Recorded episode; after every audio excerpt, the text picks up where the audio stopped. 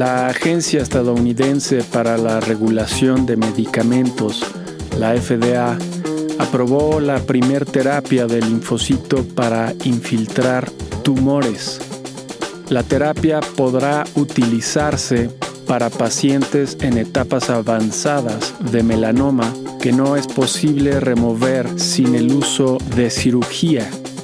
Una empresa emergente llamada Figure AI ha conseguido fondearse gracias a Microsoft, Amazon, Nvidia y OpenAI, entre otros.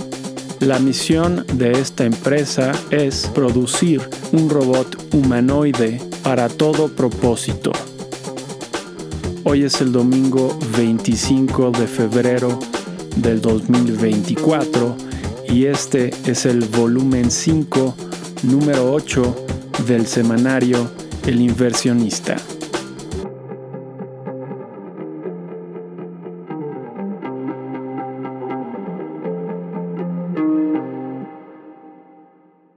El gobierno de Rusia reportó que Alexei Navalny, el líder de la oposición que murió la semana pasada en la cárcel, falleció como resultado del síndrome de muerte repentina.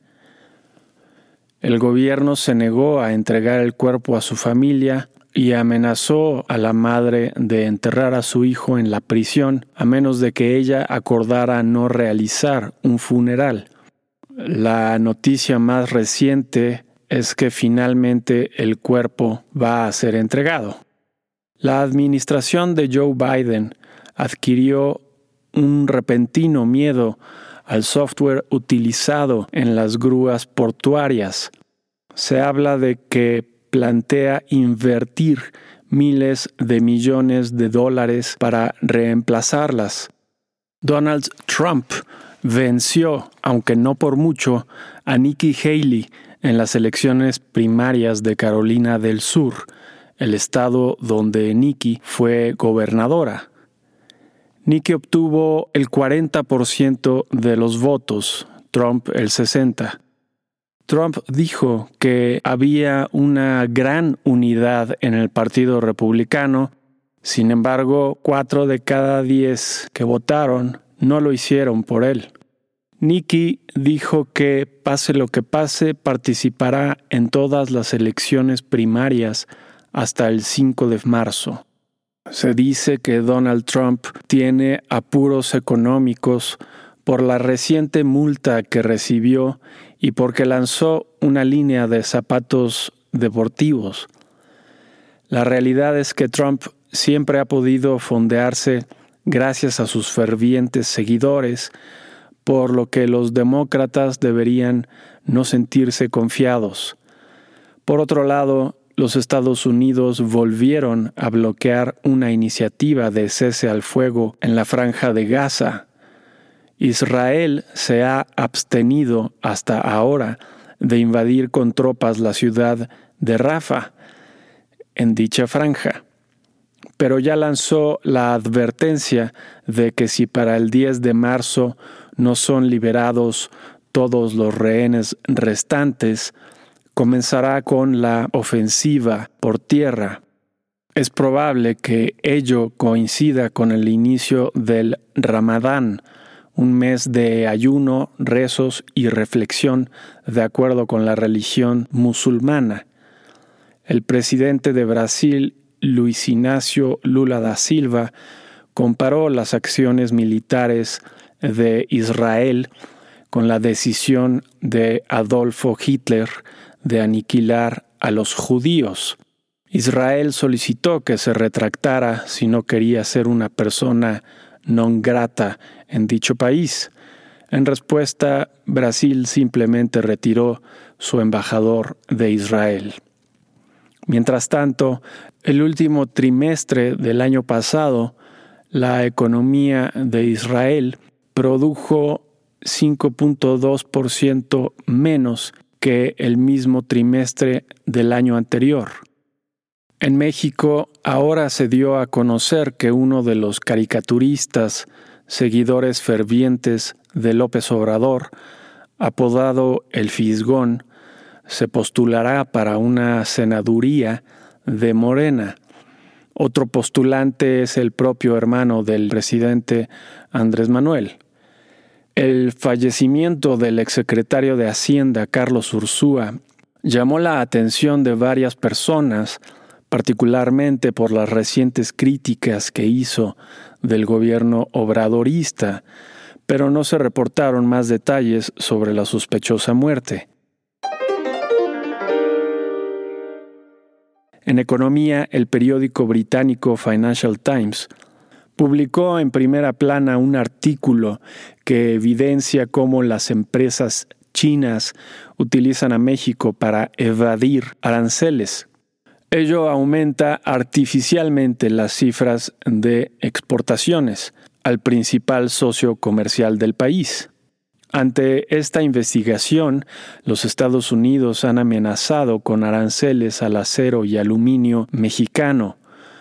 La bolsa japonesa rompió el máximo que había alcanzado hace 34 años por primera vez esta semana.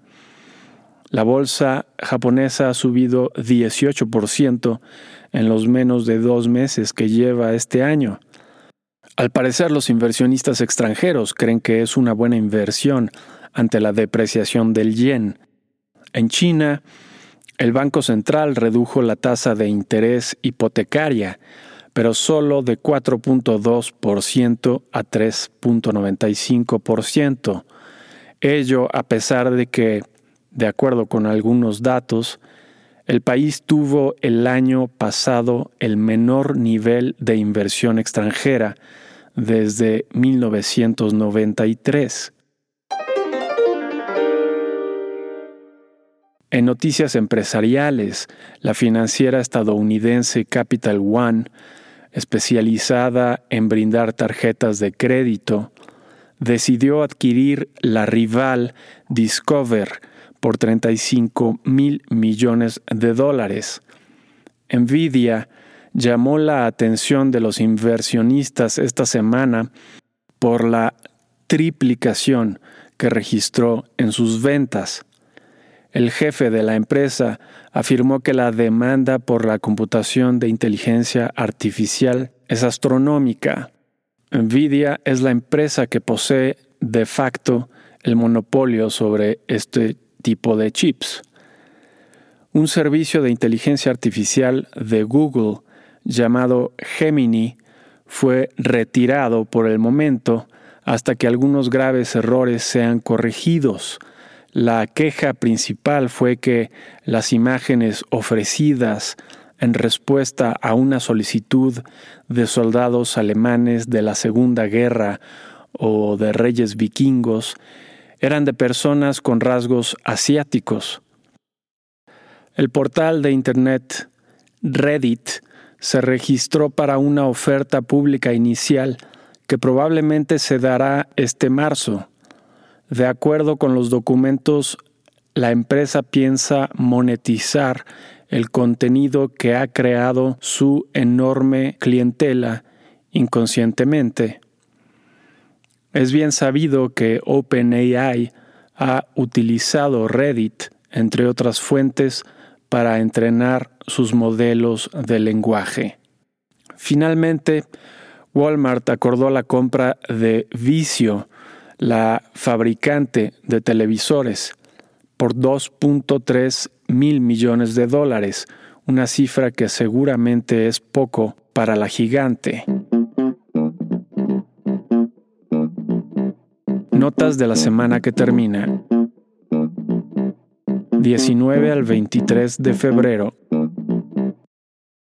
en Estados Unidos, las minutas de la Reserva Federal mostraron una junta de gobierno preocupada porque el progreso en la reducción de la inflación se viera detenido en los siguientes meses y también adversa a reducir la tasa de interés demasiado pronto. Las solicitudes de seguro de desempleo de la semana se redujeron de 213 mil a 201 mil las ventas de casas existentes para el mes de enero mostraron un ligero aumento de 3.88 millones a 4 millones. En reportes de utilidades tuvimos, entre otras empresas, a Walmart con una sorpresa positiva, Home Depot con una sorpresa positiva y Nvidia con una sorpresa positiva. El 59% de las sorpresas fueron positivas, una buena semana en reportes de utilidades. Con respecto a la semana pasada, el índice Standard Poor's 500 de la bolsa estadounidense avanzó 1.66%. El petróleo West Texas Intermediate bajó de 79.22 dólares el barril a 76.57 dólares el barril y el oro subió de 2.025 dólares la onza a 2.045 dólares la onza. En México, las ventas minoristas para el mes de diciembre mostraron una reducción de 0.9%, contrario al aumento de 0.2% anticipado. El dato final del crecimiento de la economía durante el cuarto trimestre del año pasado fue mucho menor de lo esperado, con un crecimiento minúsculo de 0.1% frente al trimestre anterior. El indicador global de la actividad económica durante el mes de diciembre mostró un estancamiento. Las minutas de la última decisión del Banco de México reafirmaron las intenciones del banco para reducir próximamente la tasa de interés. La encuesta a empresas constructoras para el mes de diciembre mostró una reducción de 0.4% en el personal ocupado con respecto al mes anterior. Con respecto a la semana pasada, el índice de precios y cotizaciones de la Bolsa Mexicana de Valores retrocedió 0.83% y el tipo de cambio subió de 17.03 a 17.10 pesos por dólar. ¿Qué podemos esperar para la semana entrante? 26 de febrero al 1 de marzo. En Estados Unidos el lunes tendremos las ventas de nuevas casas. El martes tendremos las órdenes de bienes duraderos al mes de enero se espera una reducción de 4.5%. Como siempre, tendremos también las órdenes excluyendo vehículos y las órdenes de bienes de capital.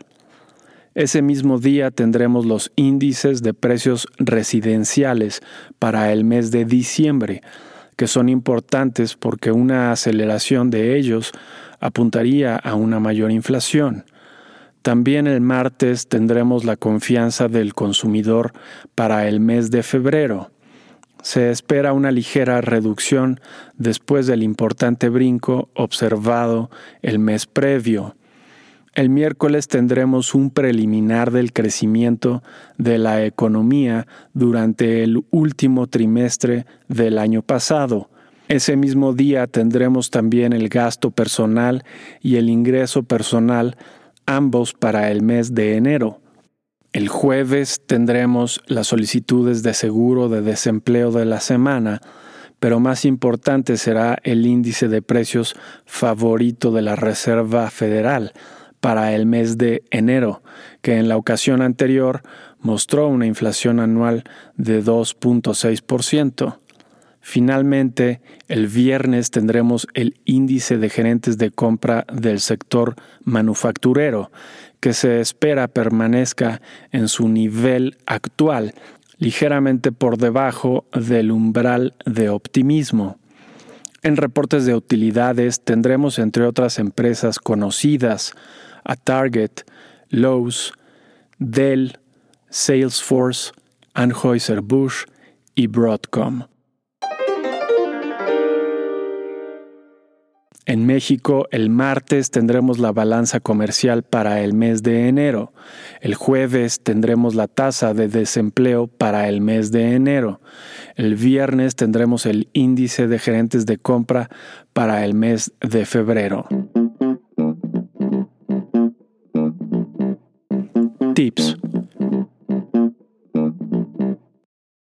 Esta semana la bolsa estadounidense avanzó considerablemente. Las presiones inflacionarias y el creciente optimismo empujan a que la Reserva Federal mantenga o incluso suba la tasa de interés. Esto último sorprendería a los mercados negativamente. Es importante recordar la mesura y no dejarse llevar por la euforia. Un portafolio que no tenga un componente predominante en la bolsa nos parece una estrategia prudente.